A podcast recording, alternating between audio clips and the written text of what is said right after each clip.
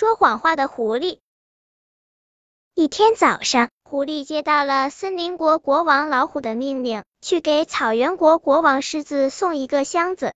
外面下着很大的雪，狐狸出发了。他背着箱子，心里非常恼火。走着走着，他想，这箱子这么沉，一定装了贵重的东西。他偷偷的打开箱子，一看，不由愣住了，里面是满满一箱闪闪发光的宝石。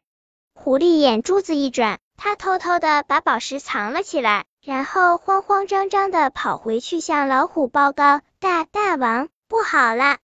老虎一听，连忙问：“怎么回事？”狐狸说。我带着箱子正走着，忽然前面冲出来一只大黑熊，它二话没说就把我的箱子抢走了。要不是我跑得快，恐怕我的小命也保不住了。你看，我的脸都给它打红肿了。说着，指着脸给老虎看。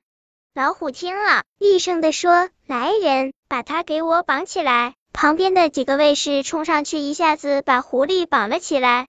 狐狸连忙说：“绑错了，绑错了。”老虎说：“没错，绑的就是你，你这个偷宝石的内贼！现在是冬天，大黑熊都还在山洞里睡觉呢，怎么可能出来抢我的宝石呢？”听了这话，狐狸一下子耷拉下了脑袋。